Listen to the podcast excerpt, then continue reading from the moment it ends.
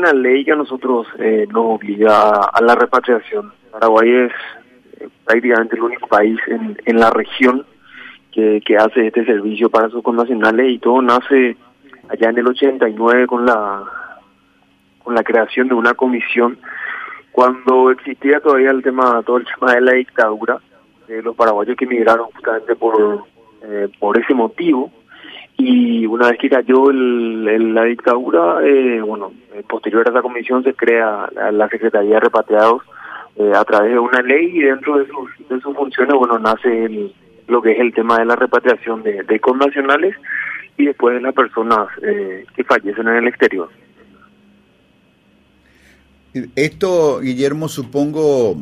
tendrá un, un fondeo económico que pueda sufragar esos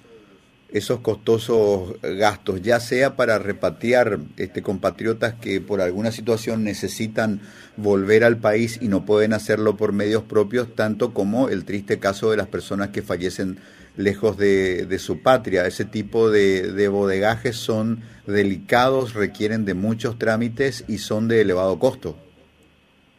Sí, nosotros tenemos un presupuesto asignado de, de fuente de 10, digamos que son, eh, que es el del Tesoro Nacional de Hacienda y por otro lado tenemos un porcentaje también equivalente a los impuestos de, del tabaco. De, de, esas dos fuentes es el presupuesto que nosotros tenemos para hacer frente a esta dura tarea que es la repatriación de, de restos mortales bueno y de los eh, de los de los connacionales que están en situación de vulnerabilidad en, en toda parte del mundo porque hay que partir de la base que Paraguay es eh, un país netamente migrante, eh, prácticamente entre el 10 al, al 11% de su población está afuera. Entonces creo que la Secretaría eh, también hace un trabajo importante en ese sentido, no solo en lo que respecta a la repatriación, sino que también a los otros servicios que puede brindar a sus, a sus connacionales. En el caso concreto de esta señora con cuya hija hablamos hace un, hace un instante, ¿en qué estado se encuentran los trámites, Guillermo? Bueno, antes que nada yo quiero aclarar que desde el vamos, desde que nosotros nos enteramos del fallecimiento de su madre, justamente porque ella acudió a la Secretaría,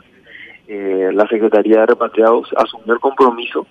de hacerse cargo de todas las cuestiones eh, inherentes a lo que significaría la repatriación. Hay que entender que, que estamos en una situación muy compleja, eh, dado el lugar donde falleció su madre, también estamos, o sea, seguimos estando en, en pandemia, no existe un consulado o una embajada en Guinea Ecuatorial, eh, el concurrente sería el, consulado de Sudáfrica. Y nosotros le dijimos, eh, desde que ella acudió a la Secretaría, de que iba a ser una tarea muy difícil, eh, no imposible, pero que nosotros estábamos eh, imposibilitados justamente por las restricciones que siguen habiendo entre, entre algunos países que son, digamos, conexiones para poder llegar acá. En ese sentido hablamos de la restricción que sigue teniendo Brasil referente a, cuerpos que, haya, que hayan fallecido por COVID. También surge esa situación con, con Argentina, que era otro,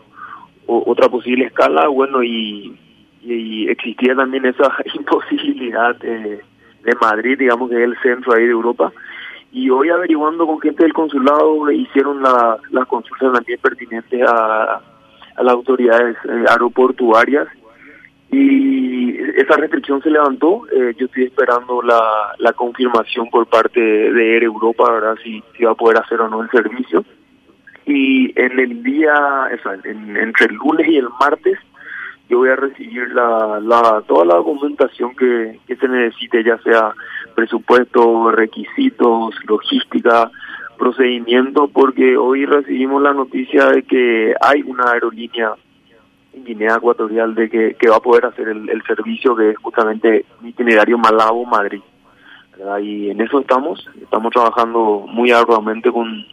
con el jefe de misión de, Sudáfrica, que es el, el embajador Darío Ortiz. Y creo que se le comunicó ya eso a Patricia hoy, porque yo le comuniqué a mi, a mi funcionario que está en constante comunicación con ella y en eso estamos,